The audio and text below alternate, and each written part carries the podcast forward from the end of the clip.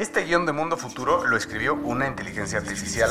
Imagina un mundo donde la tecnología se convierte en una extensión natural de nuestras vidas. Donde cada experiencia se eleva a niveles inimaginables de simplicidad. Un mundo donde los límites se desdibujan y las ideas se hacen realidad con un solo toque. El mundo cambiará más en los próximos 10 años que en los últimos 100. Yo soy Jorge Alor. Yo Mario Valle. Y yo Jaime Limón. No te pierdas Mundo Futuro, el principio del fin. Disponible en cualquier plataforma de podcast. Mundo Futuro, Mundo Futuro.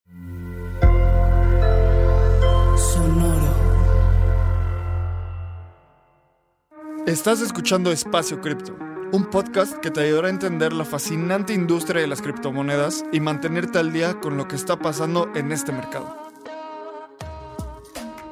Este espacio cada día se vuelve más relevante y es fundamental continuar entendiéndolo. Aquí buscamos explicarte qué es Bitcoin, Ethereum y el increíble mundo de las criptomonedas de una forma clara y entretenida. Yo soy Lalo. Y yo soy Abraham. Ojalá disfrutes este episodio. Vamos. Venga.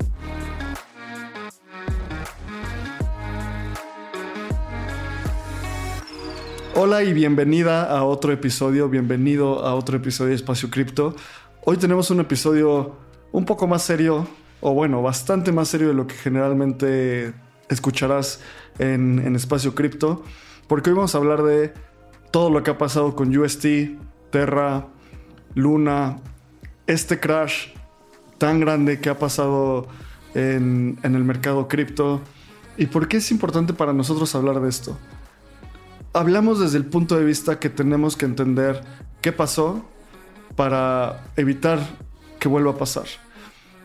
Mucha gente perdió mucho dinero, mucha gente perdió todos sus ahorros. Luna pasó de estar valiendo más de 115 dólares en su all-time high a hoy vale menos de un centavo. Básicamente se fue a cero.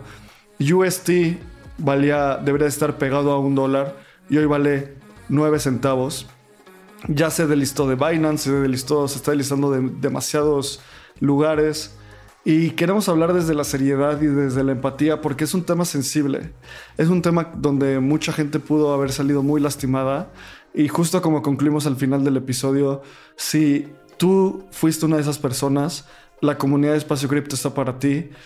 Escríbenos por el medio que quieras, Twitter, Telegram, donde sea.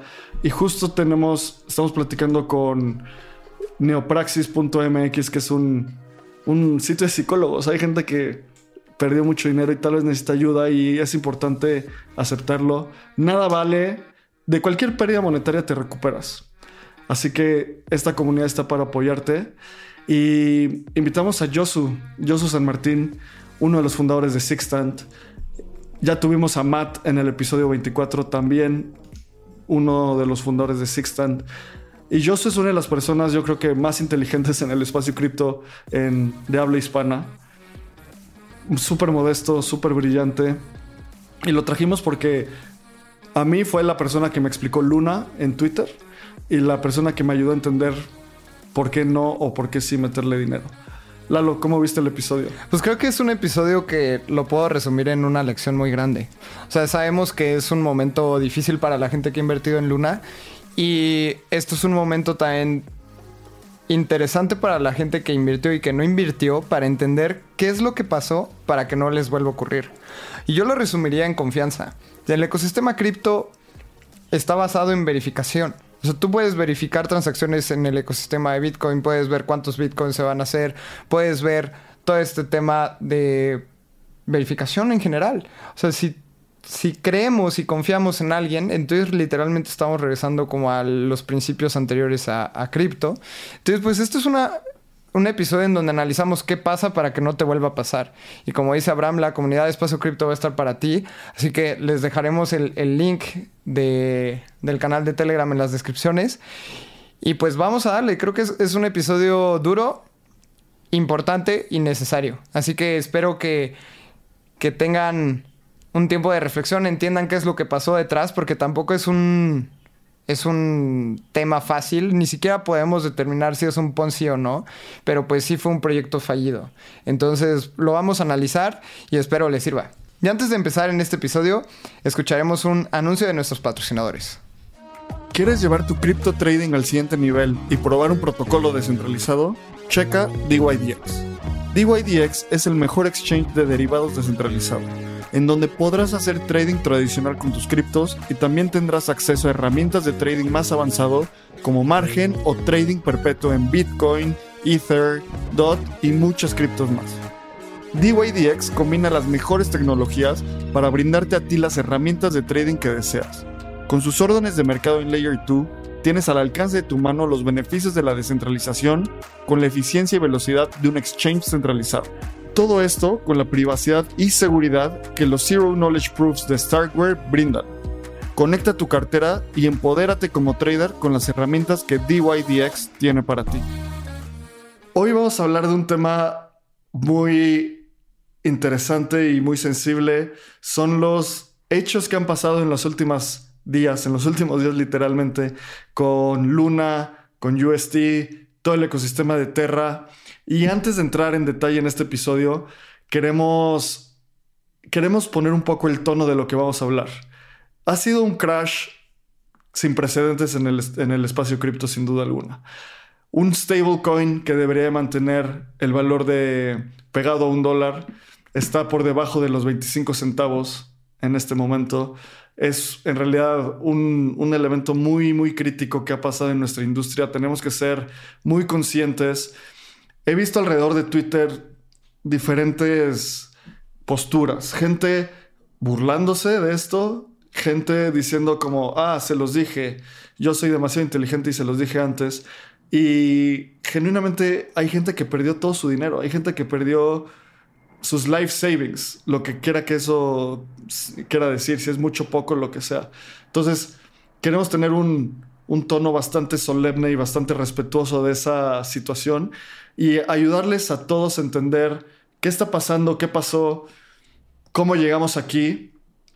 Y para eso invitamos a Josu, Josu San Martín. Josu, ¿cómo estás? Muy bien, Abraham. Lalo, muchísimas gracias por invitarme. Ya llevábamos tiempo hablando que tenía que venir al podcast y creo que este es un, buen momento ¿no? para hablar. Digo, mal momento para cripto, mal momento para muchas personas, como has dicho, pero está bien para hablar de un tema importante y pues intentar arrojar un poco de luz a lo que ha ocurrido estos últimos días. Sí, justo ya habíamos como tuiteado así de que cuando yo subo en, en espacio cripto, etcétera, pero creo que este es el momento indicado porque eh, justamente en Twitter estábamos viendo y vi ahí unos tweets que estabas lanzando y que tú ya habías visto un poco de lo que podía pasar y los riesgos sobre, sobre Terra. Entonces, igual empecemos dando una explicación de todo este ecosistema.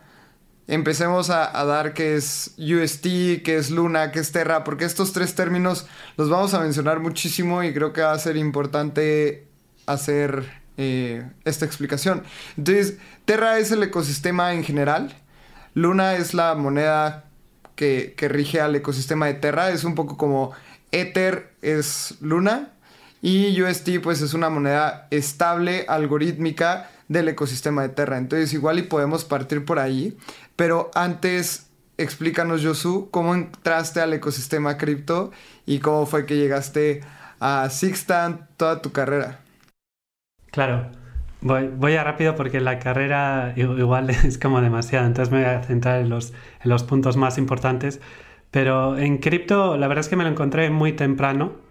Me, me encontré Bitcoin cuando estaba en la carrera, allí cuando todavía el, el, el, block reward eran 50 bitcoins, así que se pueden imaginar hace, hace cuánto tiempo. Y la verdad es que me fascinó. O sea, la, la propuesta de, de Bitcoin me pareció súper interesante. Eh, es un hecho que los bancos centrales han adquirido demasiado poder y los bancos centrales también confieren demasiado poder a los gobiernos eh, y además gobiernos que ya controlan el, sistema financiero. Entonces creo que se ha perdido mucho en temas de privacidad, en temas de soberanía en estos últimos años y Bitcoin es un poco la, propuesta que regresaba esta soberanía al individuo y que te permitía quitarle un poco de poder al, al gobierno, ¿no? porque nadie aceptaría tener cámaras de del gobierno en casa, pero todos aceptamos que puedan ver todas nuestras transacciones, que puedan saber qué compramos, qué consumimos. Y la verdad es que a mí personalmente me parece que ha habido una transgresión, que ha sido poco a poco, pero hemos llegado a un punto en el que no tiene mucho sentido esto. Además que somos dependientes del, del sistema financiero, ya quebró en 2008, tuvo que ser rescatado. Entonces, como digo, eh, Bitcoin me fascinó. Después vino Ethereum, la verdad es que era un poco escéptico al principio, pero ahora mismo la verdad es que, pues sí, me convenció. Bitcoin no tiene smart contracts, o por lo menos no tiene smart contracts avanzados, y Ethereum, Ethereum por lo menos propone algo mucho más flexible. Entonces, eh, bueno, he empezado un poco hardcore, como ven, me gusta clavarme, clavarme en los temas y realmente, o sea, sí quiero dejar claro que sí, o sea, creo en Bitcoin, creo en Ethereum, creo en, en lo que se está logrando y esa, esa, fue un poco mi entrada, o sea, desde el punto de vista un poco filosófico. Obviamente a todo el mundo le gusta que ver crecer su, sus inversiones, pero, pero bueno, creo que hay más detrás de eso. Y oye, Josu, cuéntanos un poco sobre Sixtant. Ahorita sí. estás en, en, esa empresa, tú eres uno de los fundadores. Justo tuvimos a Matt hace, que habrá sido 30, 40 episodios, y fue una explosión de nuestra cabeza para entender cómo funciona un, un, un fondo market neutral. Si no, sí. si no han escuchado ese episodio, vayan al episodio con Matt de Sixtant. Cuéntanos tú qué haces ahí y qué es Sixtant. Sí, antes de nada quiero decir que a veces a mí también me explota la cabeza trabajando con Matt. Creo que está a otro nivel y la verdad es que es un honor poder trabajar con él día a día. Y pues en Sixtant eh, somos, a veces es un poco difícil definirlo, pero somos en mercados tradicionales, las firmas como la nuestra se llama HFT o High Frequency Trading, que son, eh, son firmas de alta frecuencia, es decir, que hacemos muchísimas operaciones, las operaciones se ejecutan de forma algorítmica, tenemos un sistema de trading que está conectado a varios mercados y está todo el tiempo operando, puede poner cientos o miles de posturas al minuto en distintos mercados y lo que hacemos es operar mucho volumen. Eh, nuestro margen de utilidad es muy bajo, pero nuestro volumen es muy alto, entonces cuanto más alto sea el volumen, más podemos permitirnos bajar ese margen de utilidad y conseguimos pues, sacar la rentabilidad a través de de estrategias que son neutrales al mercado, como mencionabas. Es decir, nosotros no tenemos exposición al, al precio de Bitcoin. Eh, a través de instrumentos como futuros y así podemos eh, protegernos de... Si, si, compramos un Bitcoin podemos también venderlo y protegernos de, la exposición. Bitcoin, Ethereum, operamos con, con, todas, las, con todas las monedas del mercado, con, con casi todas, no, no tenemos como limitante. Y lo que hacemos es buscar ineficiencias del mercado. Entonces, si vemos que Bitcoin está opera, tradeando a 100 en un mercado y está tradeando a 99 en otro mercado, vamos al mercado que está en 99 y unos milisegundos después lo vendemos en el mercado que está a 100 y así le ganamos uno. Entonces no es como esos fondos que pues compran Bitcoin o compraron Avalanche o compraron monedas que han subido 100x, ¿no? La rentabilidad de nuestro fondo es un poco más limitada, entonces no buscamos esos retornos extraordinarios, lo que, lo que intentamos es protegernos de la caída. Entonces, esta semana, por ejemplo, que los mercados se hundieron en nuestro fondo gracias a la volatilidad, o nuestra empresa, vamos, gracias a la volatilidad, nos fue muy, muy bien. Esto siempre se me hace súper interesante y creo que vamos a necesitar otro episodio para hablar justamente como el high frequency trading, etcétera, porque ya lo hablamos con Matt y pueden escuchar nuestro episodio, son, de los primeros 15 y me voló la cabeza. Ahorita también ya estamos como entrando ahora en, en, un mercado diferente que nos encantaría entender. Pero Josu también vamos, vamos como ahora que entendemos qué es Sixtant, eh, o sea, de dónde vienes, etcétera, me encantaría saber eh, que nos expliques qué es Luna y UST para, para ya entrarnos claro. a este tema del mercado. Creo que podemos empezar. Lo más importante de Luna es UST, que es su stablecoin. Y para entender un poco lo que es UST, creo que hay que entender los tres tipos de stablecoins que existen en el mercado. Los stablecoins, como decía Abraham al principio, son monedas que intentan mantener su paridad, la mayoría con el dólar. Entonces vamos a asumir que todas son con el dólar, pero puede haber stablecoins con euro, puede haber stablecoin con peso o, o, con oro incluso. Entonces estas monedas intentan mantener la paridad con este activo subyacente. En el caso de, la, de, de las stablecoins hay tres formas de conseguir esta paridad. Hay unas stablecoins que son, a mi parecer, las más seguras, pero son centralizadas, que son equivalentes a depósitos bancarios. Entonces las más conocidas son Tether y USDC. Entonces, cada vez que tú, para poder crear un Tether o un USDC, alguien tiene que mandar una transacción bancaria a la cuenta de banco de Tether o la empresa que está detrás y Circle en el caso de USDC. Entonces ellos en el momento que reciben ese dólar en la cuenta bancaria emiten un USDC. Eh, Estoy simplificando un poco eh, porque realmente no emiten, los hagan a circulación y cosas así. Entonces, eh, entendamos que esto es un podcast. Si quieren entender un poquito más el mecanismo, puede- pueden buscar cómo funciona. Entonces, voy a tratar de, de explicarlo en términos simples y por simplificarlo, a veces y probablemente no, no voy a ser tan específico. So- solo esa, esa anotación. Entonces, em, tenemos esa, que son las, eh, están respaldadas, eh, fully collateralized o totalmente respaldadas este tipo de monedas. Por cada Ether que, perdón, por cada Tether que existe en circulación, hay un dólar en una cuenta de banco. Esto también es un poco más complejo, porque luego no hay dólar, hay equivalentes a dólar y pueden ser notas del Tesoro de Estados Unidos que se consideran líquidas y cosas así, pero para efectos prácticos podemos asumir que hay un dólar detrás de cada moneda. El otro tipo de stablecoins, la más conocida es MakerDAO, el stablecoin se llama DAI, MakerDAO es el proyecto, DAI es la stablecoin y esta stablecoin es colateralizada con activos cripto. Entonces lo que puedes hacer es si tú tienes un, Ether- un Ether, un Ethereum que vale 2.000 dólares en este momento, tú mandas ese Ethereum a un contrato inteligente y DAI o Maker te permite crear pues 1.000 DAI contra ese Ethereum. Entonces, eh, si el precio de, Ether- de Ethereum llegara a caer, hay como un margen en el que como que te liquidan, alguien toma tu posición, tú pierdes ese Ethereum y te quedas con los 1.000 dólares que sacaste.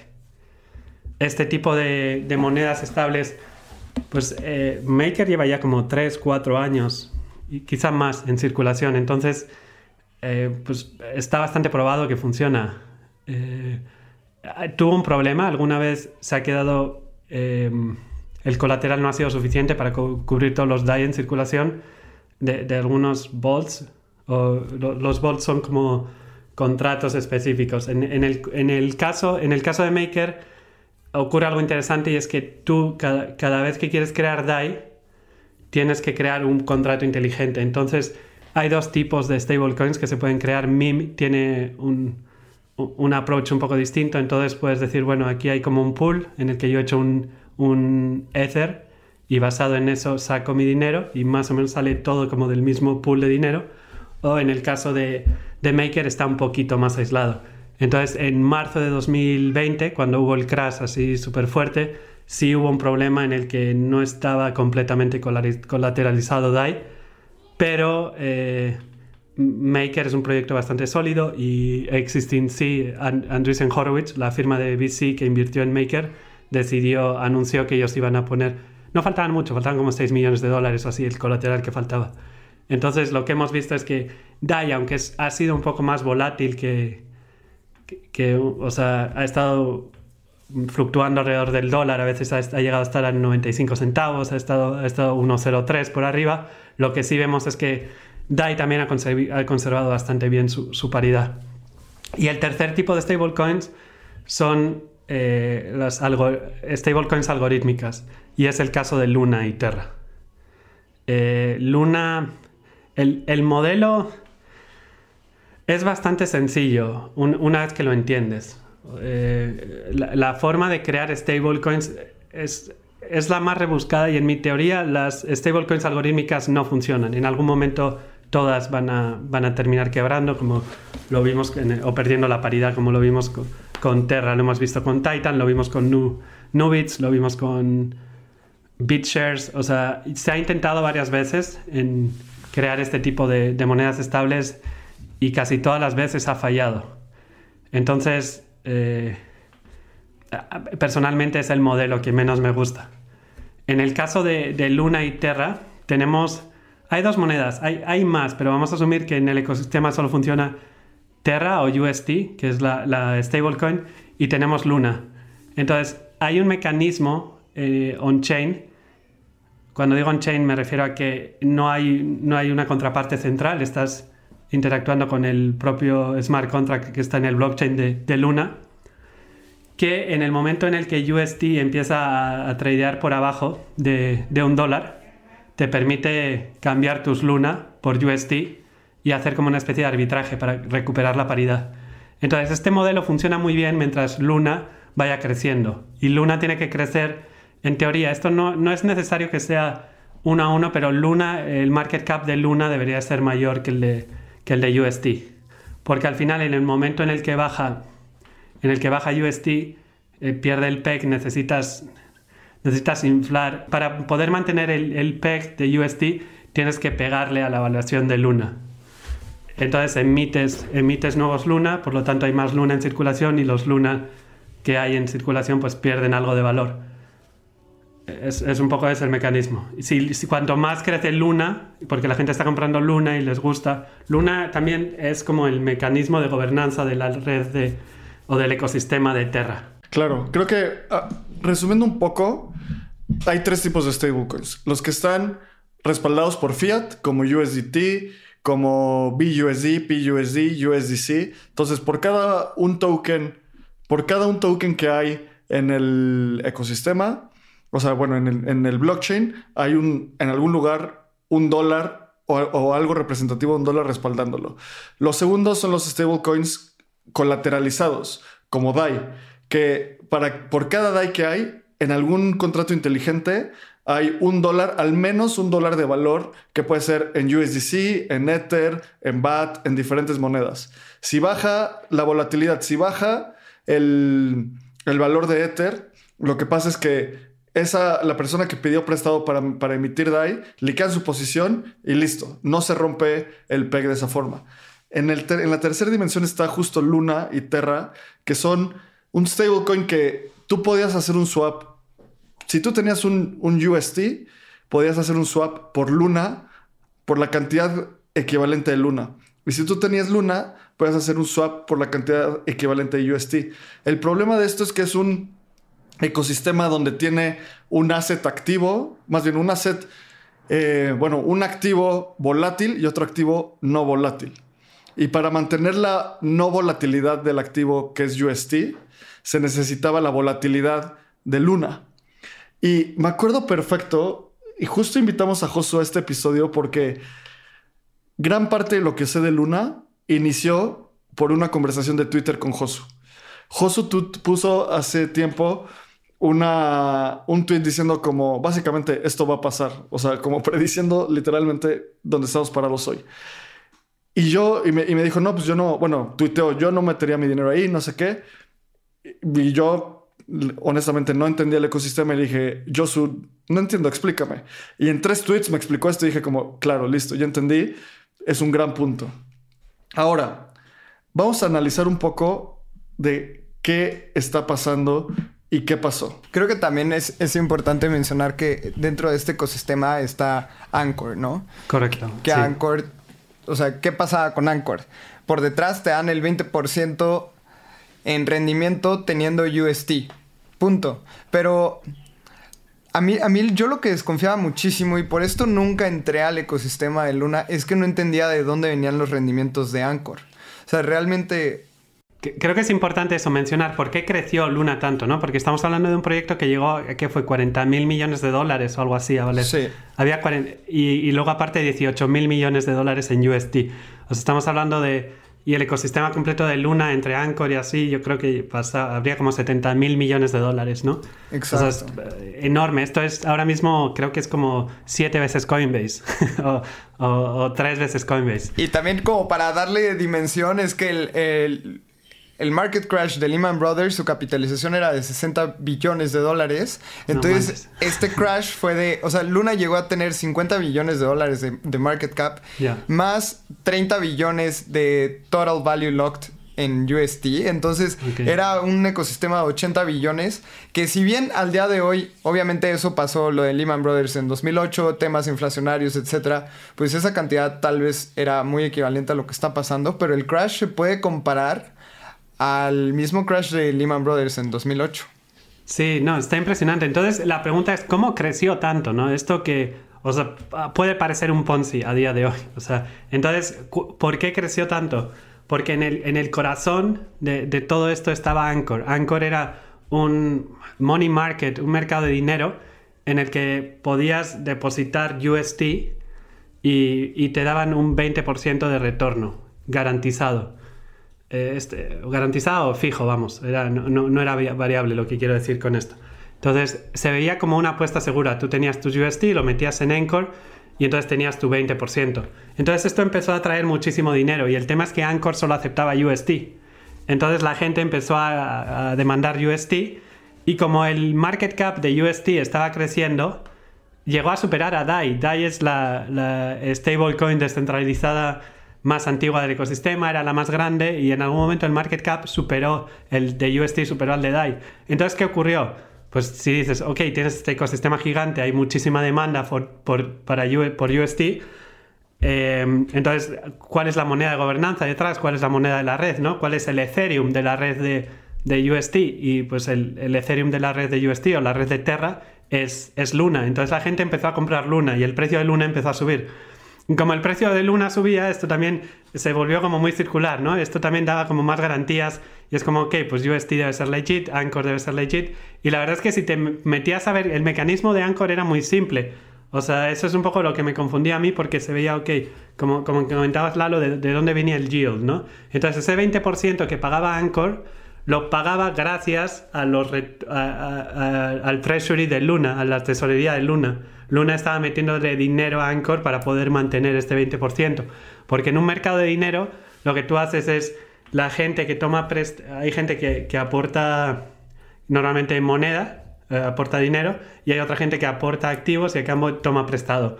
Entonces la gente que estaba tomando prestado no era... Eh, Normalmente el, el, retorno de estos mercados de dinero viene del interés que paga la gente que toma prestado a la gente que, que mete el dinero para prestarlo. Y eh, mirábamos a AVE, otros mercados de dinero del, ecosistema cripto, y estaban pagando como mucho un 6%, 4 o 6% en, en stable. Y tienes Anchor pagando un 20%. Entonces, ese del 6% al, al, para llegar al 20% se pagaba en, en, en ANC, en la moneda de Anchor, y, y eso venía un poco subsidiado por, por Luna. Entonces, cuando se habla de Ponzi es porque realmente Luna estaba detrás de esta de este de Anchor que te garantizaba un 20%, que curiosamente este 20% es más o menos lo que garantizaba Madoff también, que es la mayor estafa de la historia. Res resumiendo un poco, entonces está Luna, que es el asset volátil que puede cambiar de precio. Está UST, que es el asset no volátil, que ese no cambia de precio. O sí. no debería de cambiar de precio teóricamente. La pregunta es, ¿cómo se mantiene ese PEG? Y así, clarísimo, ¿qué pasa si UST tradea abajo de un dólar, Josu? Ya. Entonces, en ese momento hay un mecanismo on-chain que es como un AMM, como Uniswap y así, en el que tú puedes llegar con tu UST en el momento en el que está abajo y dices, bueno, tengo un UST que vale 98 centavos, se lo entregas al AMM y el AMM te regresa Luna por valor de un dólar. Entonces eso saca eh, UST de circulación y infla un poco el supply de Luna. Entonces tú llegas con ese Luna y lo vendes en el mercado. Entonces los, la gente que hace arbitraje puede llegar, te compra tu UST a 98 centavos, va al AMM, lo cambia por Luna que vale un dólar y después vende, vendes al Luna por dólar y le gano dos centavos. Si lo haces con mucho dinero, puedes ganar mucho dinero. Entonces existe este mecanismo. El problema es que esto crea inflación y entonces se hablaba de la espiral de, de, la muerte, death spiral, ¿no? En el que si esto, claro, ¿qué, qué está ocurriendo aquí? Que si, si pierde el PEG, tú entregas, entregas UST, te entregan Luna, vendes Luna y el precio de Luna cae. Entonces eso puede que hacer que pierda la confianza la gente en UST y el PEG no se recupere. Entonces si no se recupera el PEG, agarras más UST, los vuelves a entregar y, y vendes más Luna. Y entonces empieza a caer Luna la gente está perdiendo la confianza en UST y nunca se recupera el PEG a pesar de sacar UST de circulación. Entonces, como esto era un riesgo que todo el mundo conocía, incluido Do Kwon, el fundador, o, bueno, la cara más visible de, Terra, lo que hicieron de manera inteligente, con la tesorería que tenían de Luna, dijeron, bueno, vamos a comprar otras criptos para que haya un segundo mecanismo que mantenga la estabilidad de la moneda. Entonces, eh, la Fed también hace esto, el Banco de México hace esto y se llama Open Market Operation, en el que si tú tienes otro activo, por ejemplo, compraron Bitcoin, compraron Avalanche o AVAX, y entonces lo que ellos pueden hacer es, si, ven que el PEG se cae, ellos venden esos Bitcoin y usan los... Eh, venden esos Bitcoin por dólares y usan esos dólares para comprar UST e intentar subir el PEG en los mercados. O sea, esto lo estaban haciendo en Binance y lo están haciendo en OKX y en, en los mercados. Entonces, están usando un segundo mecanismo que ya no es el, on-chain, sino un mecanismo de open market que se llama. Sí, entonces ahí como, o sea, lo que me gustaría empezar es como contar esta historia de, de locura, ¿no? Porque ya, ya que entendemos estos mecanismos, justo lo primerito que pasó fue que estaba tradeando UST a menos valor, digamos, como decía Abraham, a 98 centavos.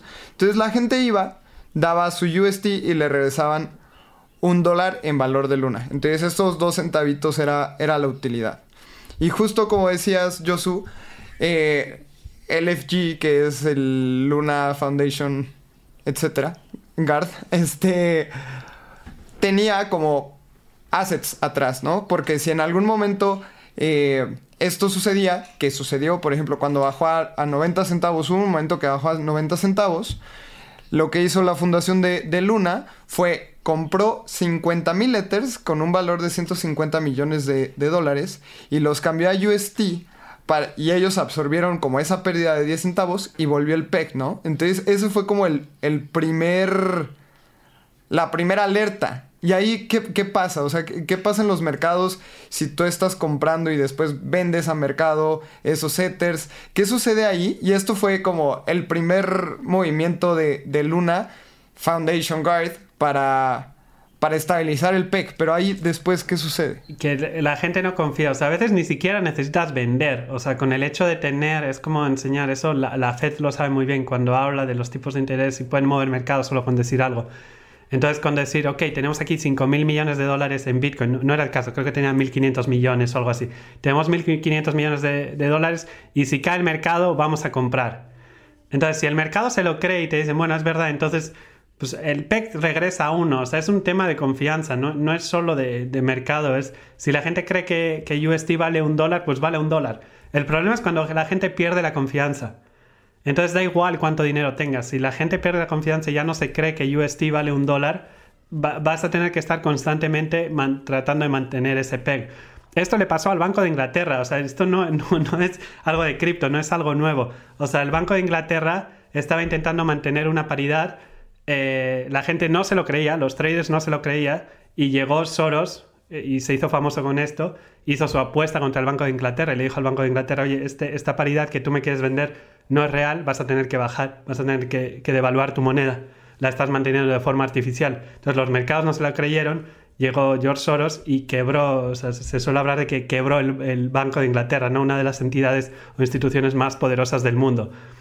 Entonces, si una de las instituciones más poderosas del mundo no fue capaz de, mantener la paridad y fue atacado por un especulador como Soros, en el que él en ese momento ganó unos mil millones de dólares, se calcula, eh, que, que- Luna, una, una stablecoin, perdón, una, vamos, un proyecto que lleva muy poquito tiempo, que todavía no se ha ganado la confianza de, de cripto, quiera mantener esta paridad, es complicado. En momentos en el que el precio está subiendo y en el bull market no hay problema, pero en el momento en el que los mercados caen, todo está cayendo, la gente pierde confianza en, todo, se rompe el PEC, como mencionabas Lalo, ya se perdió mucho de esa confianza. Después empezó a salir liquidez de los mercados, ya no había liquidez en Curve, que era el principal, eh, el principal mercado de dinero para, para o el principal AMM para, para poder intercambiar eh, esto UST por otras stables.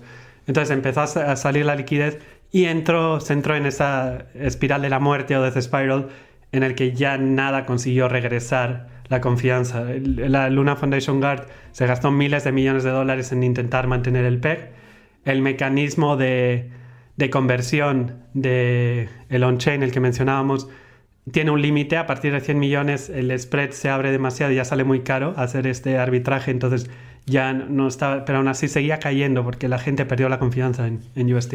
Quiero hacer como un minuto a minuto de los eventos que pasaron.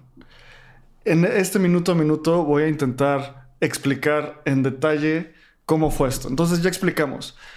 Está el ecosistema de UST, está Luna y está el Luna Foundation Guard, LFG, que tiene 1.500 millones de dólares, o bueno, compró 1.500 millones de dólares en Bitcoin. ¿Ok?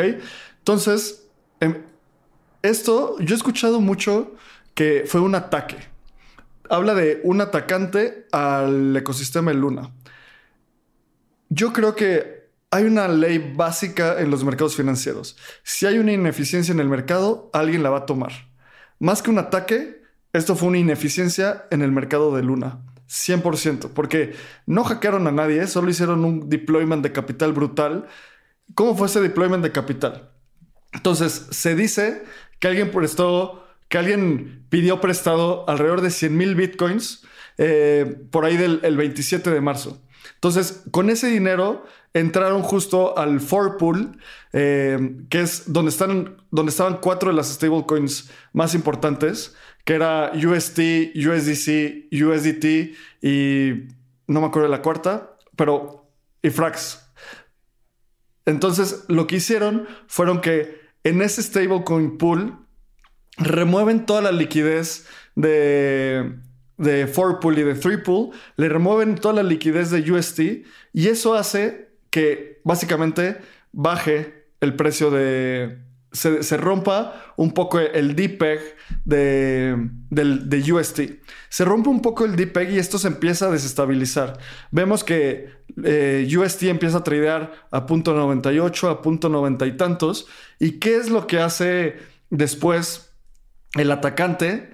El atacante después se especula que vendió más de 650 millones de UST en Binance.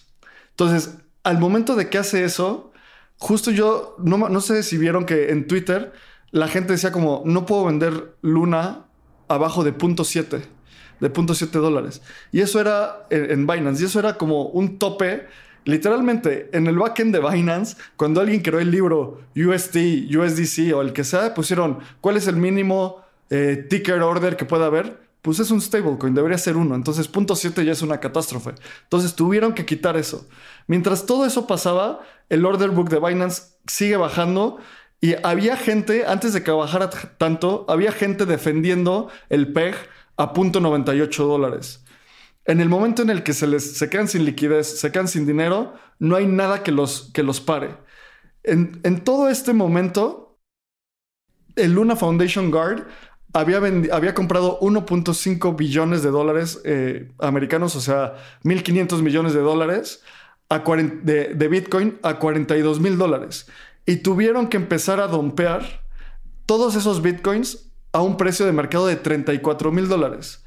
¿Qué pasa? Tanquean el precio de Bitcoin. O sea, todo se va para abajo intentando retomar el PEG de, de, UST. En ese momento empieza a haber un bank run general en todos lados. Todo el mundo se quiere salir de UST, todo el mundo se quiere salir de Anchor. Tiran el precio, tiran el precio, tiran el precio. Entonces ahí ya no queda nada más que hacer. O sea, ya el Luna Foundation Guard había vendido todo su Bitcoin. La inflación de Luna se, va al cielo, se tira todo el mercado y de nuevo la confianza. Si la gente termina, o sea, se rompe esa confianza, no hay nada de vuelta para recuperarlo. Sí, exacto. Igual y me gustaría como dar ese resumencito ahora como del uno a uno. ¿Qué, o sea, ¿qué pasó ahí? Muy básico. Cuando se, se, quita el PEG, o sea, cuando ya no vale un UST 1 y baja a 90 centavos, entonces la gente intentaba cambiar ese UST por, por lunas. Entonces infló el mercado de lunas, o sea, había una circulación gigantesca de luna, entonces empezó a, bajar el precio, lo mismo que hacía que UST bajara más, ¿no? Y ese es el, el espiral de la muerte. Si quieres, tengo aquí las, las cifras. O sea, el, el 9 de mayo había 728 millones de luna en circulación bueno, perdón, 345 millones en circulación. El 10 de mayo había 386 millones, subió 40 millones de un día para otro. Pero es que el 11 de mayo subió un, subió, subió un billón, o sea, Tres había veces. 1.582 millones de dólares en circulación. Entonces, e, esto pero pasa no de cuando... dólares, 1.582 millones de luna en circulación. Sí, eso se multiplicó por, por 5. Sí, es que además hubieron como varios sucesos que empezaron a perder confianza, ¿no? Y estamos con lo mismo, con el mismo tema de la confianza, porque hubo un momento también en el que cuando UST valía más, o sea, UST en circulación valían más que todos los lunas en circulación, o sea, ahí ya no, como que no hubo un sentido, ¿no? Y ahí, ¿cómo lo ves, Josu? Porque yo creo que en el tema de, del market making, etcétera, ¿qué pasa? O sea, ¿qué pasa en una empresa adentro cuando ve este tipo de cosas? ¿En, en qué empresa? Digo, O sea, ¿qué, qué- qué viste tú en Sixtant? O sea, tú estabas tradeando Yo una mercados, oportunidad ¿no? muy buena porque... Cuenta. eh, sí, o sea, de- desde mi lado fue una buena oportunidad porque eh, con la volatilidad nos, nos va bien. Eh, otros, los market, algunos market makers se retiran, nosotros seguimos en el mercado, tenemos un sistema bastante robusto, entonces nosotros seguimos haciendo los mercados. Nosotros cuanto más esté abierto el, el spread, el spread es la diferencia entre el precio de compra y el precio de venta, más le podemos ganar. Entonces, la verdad es que de nuestro lado, pues eh, nosotros nos mantuvimos en el mercado aportando liquidez y, y- y nos fue bien. Pero, o sea, en general, la verdad es que creo que nosotros somos un poco lo- lo- el sentimiento contrario. En general, eh, la gente estaba muy preocupada, ¿no? O sea, Bitcoin se está hundiendo, Ethereum se está hundiendo. Aunque no tuvieras Luna, o sea, estabas viendo el riesgo de contagio en el, en el mercado en general. Entonces, es- este sentimiento de... Además, aunque tú no tuvieras Luna, o sea, conocías varias personas que tenían Luna, ¿no? Yo, o sea, tengo, me ha tocado, o, o UST o así, o sea, eh, estamos hablando de 40 mil millones de dólares o 50 mil millones. Obviamente estaban bastante repartidos por el ecosistema, mucha gente tenía dinero en, en Anchor. Entonces, eh, han, fue- han sido unos días estresantes para mí porque hemos operado mucho, o sea, pero, pero de, de nuestro lado bien. Lo que pasa es que sí, o sea, me preocupa un poco cómo ha quedado todo el ecosistema después de esto, ¿no? Creo que se tenía que haber puesto un alto mucho antes de que esto explotara. Ya contamos el paso a paso, cómo esto fue el Death Spiral, cómo mucha gente lo anticipó, estaba viéndolo y creo que justo algo que platicamos es toda la gente que lo anticipó, qué bueno que no entraron y ahorita es el momento de ayudarnos como comunidad porque es un daño muy profundo, muy, muy profundo, no lo podemos subestimar.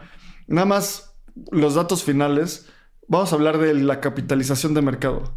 La capitalización de mercado de UST, justo antes de que se fuera a cero, básicamente, era de 18 mil millones 708 mil eh, dólares, ¿no? O sea, 18 billion, 18.7 billion dólares. Hoy, en este instante de grabación, está en un billion, que si queda ese billion es porque ya no hay liquidez para dónde sacarlo, es un número artificial. Probablemente nadie pueda vender o si lo intenta vender es muy difícil. El precio de UST del stablecoin debió haber sido un dólar y ahora está en 9 centavos. O sea, perdió el 91% de su valor y si lo vendes a esa cantidad probablemente no haya liquidez para que lo saques. y ahorita el Luna. precio de Ter, ajá, de Luna. El- ahora Luna, vamos a ver la capitalización de mercado. En su all time high llegó a estar en 40 billion, casi sin 41 billion dólares, o sea, 40 mil millones de dólares. En este instante está en 492 billones, millones de dólares. O sea, perdió el 99% de su valor. El precio, si vemos el precio, en su all time high llegó a estar en 116 dólares el precio de Luna y en este instante está en, o sea, ni en un centavo, en punto 0001 dólares, o sea, tres ceros, un dólar. Se fue a cero. Literalmente se fue a cero. En, en tres días, o sea, eso es también lo impresionante, ¿no? En Lo, tres lo días. rápido que ha ocurrido. Exactamente. No, y además también el problema era que la gente que estaba haciendo staking de Luna, aunque se quisiera salir, necesitaba 21 días. Entonces en 21 días iba a reclamar sus lunas. Entonces, aunque estuviera viendo la, el- la sangre, o sea, aunque él, eh, lo hubieran predecido cinco días antes, no hubieran podido sacarlo completamente, ¿no? Y eso es un gran problema también en el sistema. Y no sé, a, a mí nada más me queda una palabra que es confianza. O sea, justamente el ecosistema cripto estaba pensado para no confiar y verificar. Creo que quiero caer en ese punto ahorita, porque la gente que nos escucha, para nosotros es lo más importante. Tener esta noción de, de seguridad y saber qué está pasando es lo más importante para espacio cripto. Afortunadamente, hay gente que tiene como visiones muy, muy informadas. Y por eso invitamos a Josu. Literalmente por lo que decía al principio del episodio, yo supongo que me haya prevenido a mí de entrar a Luna. Y voy a estar infinitamente agradecido siempre contigo, Josu, por esa serie de tweets, porque fueron cuatro tweets, literalmente. Y fue como, claro, listo, ya, ya entendí. Voy a seguir haciendo mi, mi propio research para ver si compraba o no. Como historia personal, yo veía así como Luna en 2 dólares, Luna en 4 dólares, Luna en 120 dólares y dije, qué FOMO. O sea, le hubiera metido mil dólares y uf, hubiera hecho unos retornos increíbles. El punto es que tenemos que caer en esto de investigar cada vez más, ser más conscientes, apoyarnos como comunidad. En serio, yo personalmente detesto todos esos memes de ahora me voy a poner la gorra de McDonald's porque perdí dinero. Y es como, o sea, sí, qué chido. Tal vez tú perdiste un, cachito, pero hay gente que perdió sus life savings. Tengamos un poco de empatía. Josu, ¿cómo podemos evitar caer en este tipo de proyectos? Porque hay tanta malicia en estos Ponzi's y hay tanta bondad en toda la industria que ¿cómo lo identificamos? Justo ese punto, pues es que ni siquiera sabemos si realmente fue pensado como un Ponzi, ¿no? De acuerdo, sí. Sí, sí, sí, ese es un... No, no sé, o sea, hasta qué punto... parece que Do Kwon, el fundador, o sea, sí creía en esto, o sea, no parece que fuera un defraudador como el caso de BitConnect, ¿no? Que BitConnect se, se diseñó como un, como un fraude y fue un fraude. En este caso, creo que fue, pecó de excesivo optimismo, de, de, de, no conocer la historia, de no, de no fijarse lo suficiente en la historia, ¿no? Y en casos anteriores.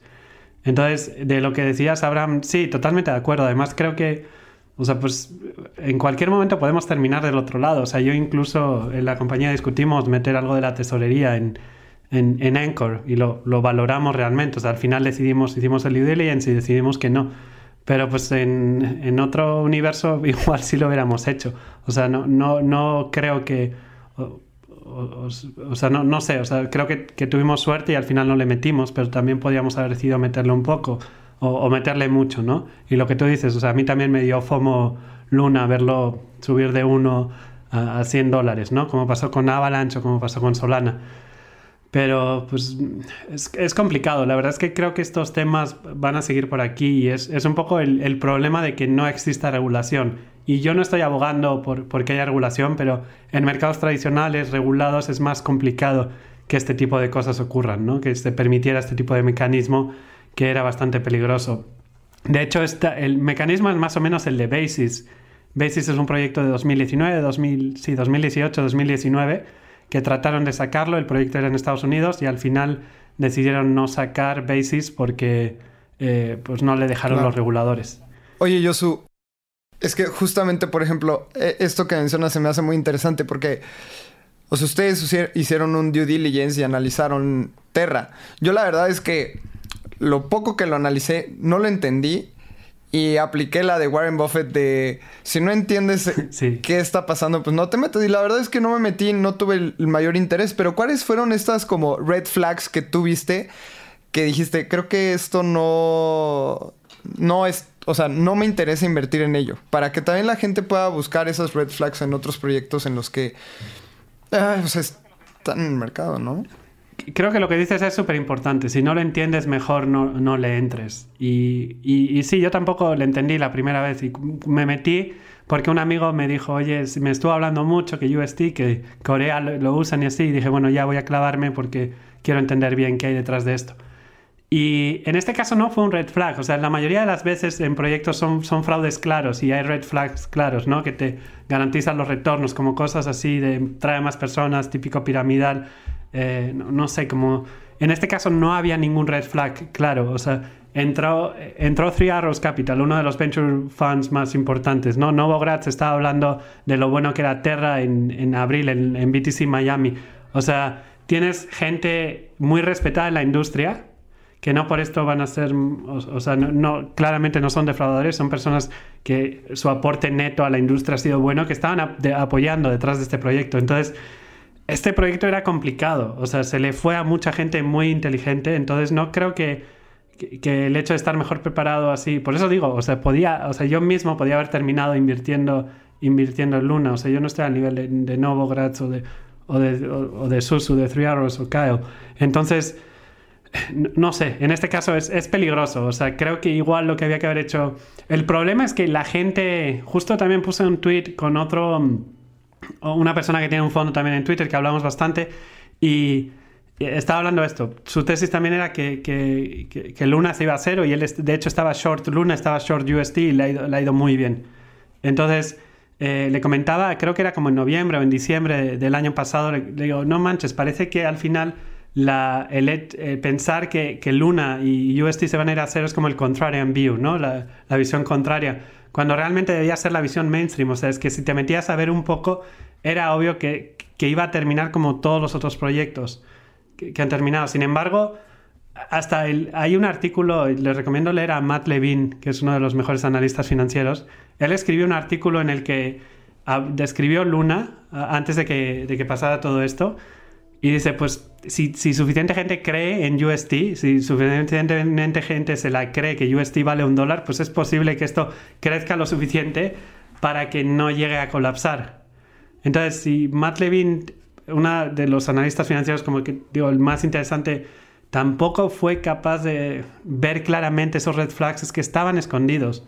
O sea, no, sé, esto sí es, es un poco preocupante. O sea, eh, porque quieres que la industria innove, pero no, no, quieres tampoco frenarla. O sea, porque otro, otro de mis problemas era que me veía un poco cínico, ¿no? Atacando un proyecto tan padre de que todo el mundo estaba tan emocionado, la energía de Do el fundador, era como, pues sí, o sea, era difícil no caer en el cinismo, por lo menos aparente, criticando este tipo de proyectos. Justo en un navegando, Abraham y yo estábamos analizando como las criptomonedas más importantes y dijimos, no sabemos cómo logró estar UST, no le, o sea, prácticamente dijimos, no le entendemos, pues vámonos a la siguiente, pero justo con estas lecciones, Abraham, ¿cuál te llevas? O sea, ¿qué, a partir de hoy, ¿Qué aprendiste de este ecosistema? Porque sé que eres muy crítico y ¿qué aprendiste de este tema para seguir sobreviviendo en el ecosistema?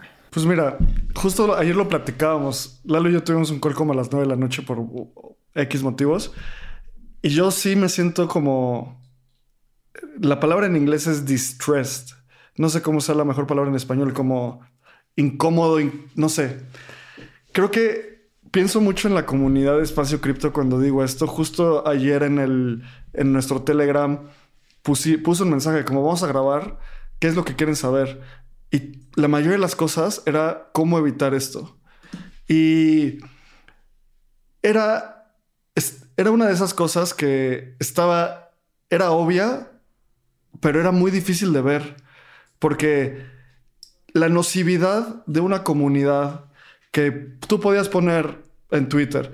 Pues no, la neta, un tweet muy simple sin atacar a nadie, decir, oye, los economics de Luna sí están, de UST sí están, todo indica que se va a ir a cero. Una comunidad que se identifica como lunáticos, literalmente lunatics.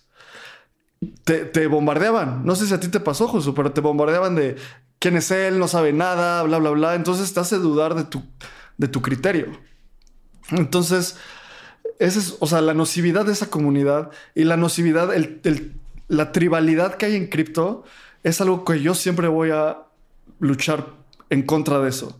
El momento en el que te identificas como maximalista de algo, cuestiónalo. Porque eso trasciende tu personalidad, trasciende la forma en la que piensas, trasciende quién eres. Te define como una persona maximalista de Bitcoin, Ether, Solana, Avalanche, lo que sea. Puede ser hasta maximalista de un equipo de fútbol, no lo seas. O sea, tenemos que tender al, centro y tender a, hacer, a tener un criterio sólido. Y la última cosa es eso, como cómo construir un criterio. No sé si mi criterio sea muy sólido, sea fluffy, no tengo idea, pero a mí lo que me ha servido es tener una mente de cuestionamiento desde la curiosidad y desde el optimismo. O sea, yo cuando vi Luna dije como, no entiendo, no entiendo, no entiendo, voy a preguntarle a gente inteligente que sé que va a tener un buen punto. Y esa es mi postura en muchas cosas de la vida. También, por ejemplo, yo me identifico como alguien con muy poco conocimiento político. Cuando se acercan las elecciones, voy con un gran amigo que es politólogo y trabajó en gobierno y le digo, dime la verdad, ¿tú apoyas este partido porque trabajas ahí? ¿Qué onda? Y ya de ahí forma un criterio. Y literalmente hizo eso, eso, eso es lo que hice con Josu. Vi a, vi a Josu tuiteando sobre Terra y le dije, Josu, no, no entiendo. Explícame. Tres tweets.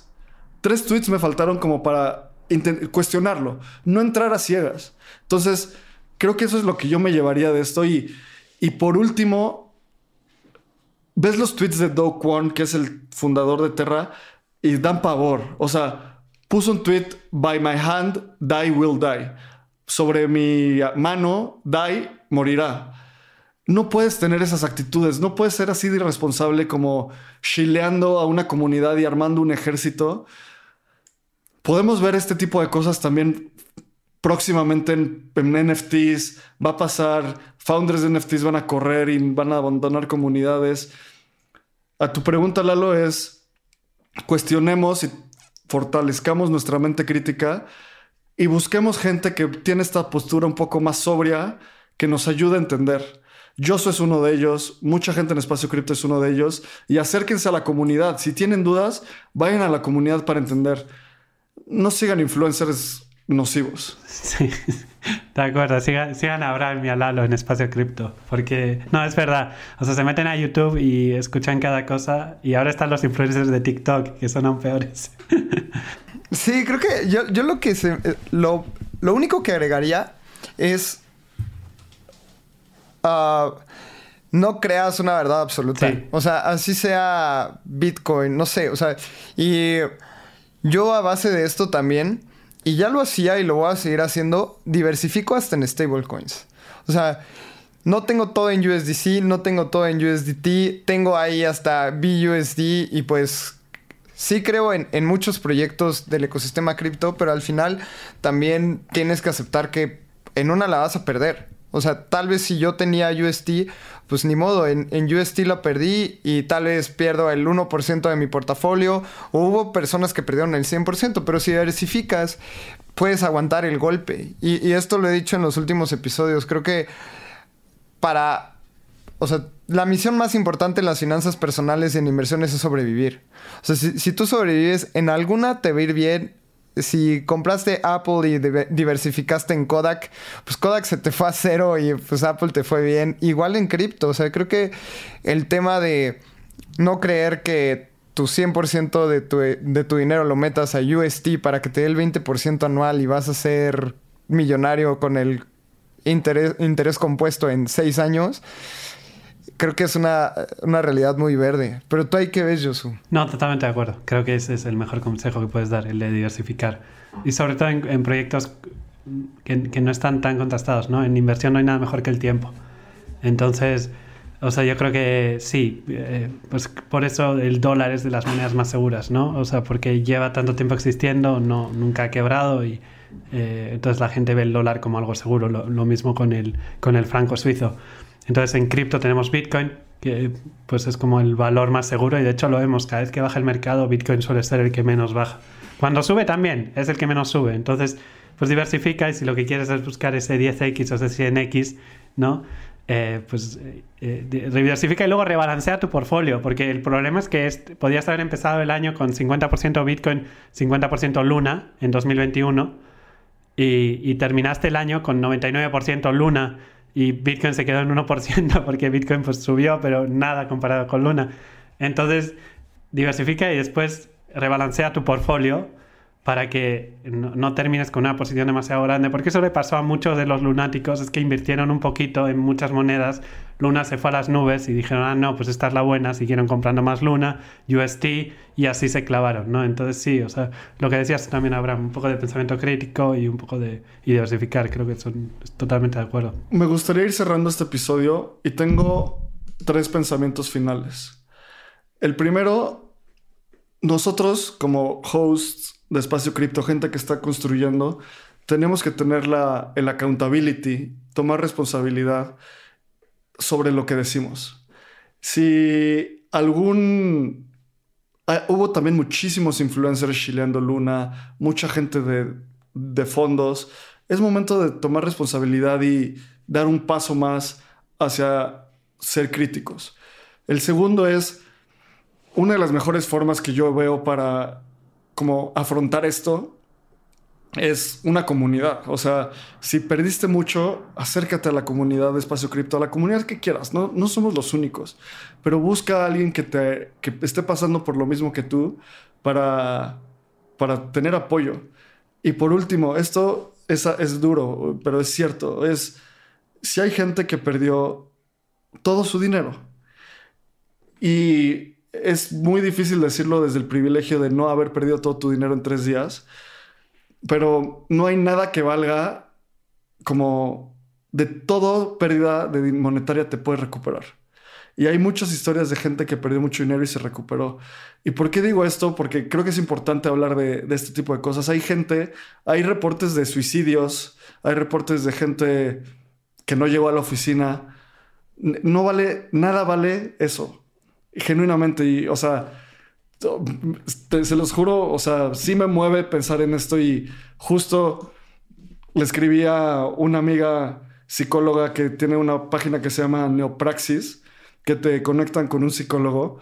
Si, si estás pasando por ese momento difícil, acércate, métete a neopraxis.mx y ahí te va a ayudar. O sea, nada vale pues tu vida, básicamente. Sí, eh, totalmente. Y añadir a eso que eh, cripto es muy volátil. O sea, o sea, también yo tuve una liquidación en, en marzo de 2020, también perdí bastante dinero personal, ¿no? En el fondo somos más precavidos, pero luego con la lana personal a veces tomas más riesgos.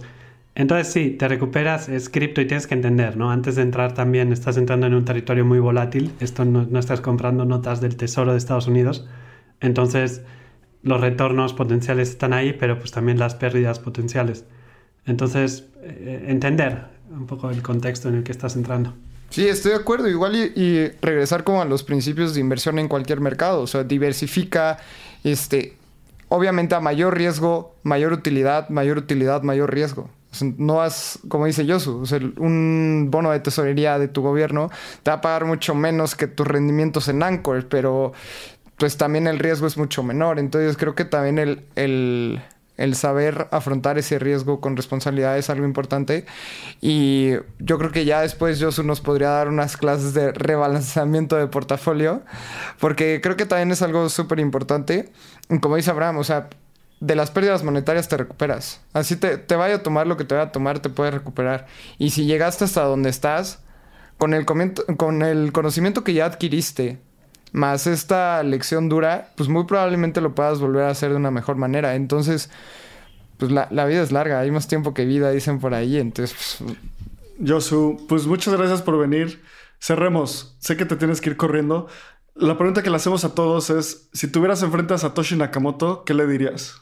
No, no sé, me, me, gustaría conocer, sí, me gustaría conocer me gustaría, o sea, ver cómo ve a Bitcoin hoy en día, cuál es su opinión, como, porque cuando salió él tenía una idea en mente y ha evolucionado, ¿no? Entonces, sí, si está satisfecho con, con dónde está Bitcoin o si, o si le gustaría cambiar algo. Buenísimo. Para, para cerrar, ¿dónde te puede encontrar la gente, Josu? Eh, lo mejor es en, en, Twitter, como yo, Susan Martín. Buenísimo. Mi nombre y mi apellido. Buenísimo. Listo, pues muchísimas gracias por venir, Josu. La verdad es que fue un episodio un poco más serio de lo normal, pero es, es una situación complicada para el ecosistema cripto. Ya después grabaremos un episodio para entender también qué es lo que está pasando en el mercado en general. O sea, ya hablamos como de Terra, pero pues sabemos que las otras criptos han bajado también, entonces ya hablaremos de eso, pero muchísimas gracias por venir. Nos pueden encontrar en Twitter como AbramCR, arroba Lalo Cripto. Todos los lunes tenemos un navegando el espacio cripto, así que si estás escuchando esto y quieres saber de primera nota qué es lo que está pasando, lunes a las 7 de la noche en nuestro canal de YouTube. También publicamos y estamos muy contentos porque ya somos más de 1100 personas en la comunidad de Espacio Cripto, así que si quieres unirte también está el Telegram en la descripción del episodio y nos escuchamos en el próximo episodio. Hasta luego. Sonoro. With the Lucky Land slots, you can get lucky just about anywhere. This is your captain speaking. Uh, we've got clear runway and the weather's fine, but we're just going to circle up here a while and uh, get lucky. No, no, nothing like that. It's just these cash prizes add up quick. So I suggest you sit back, keep your tray table upright, and start getting lucky. Play for free at LuckyLandSlots.com. Are you feeling lucky? No purchase necessary. Void where prohibited by law. 18 plus terms and conditions apply. See website for details.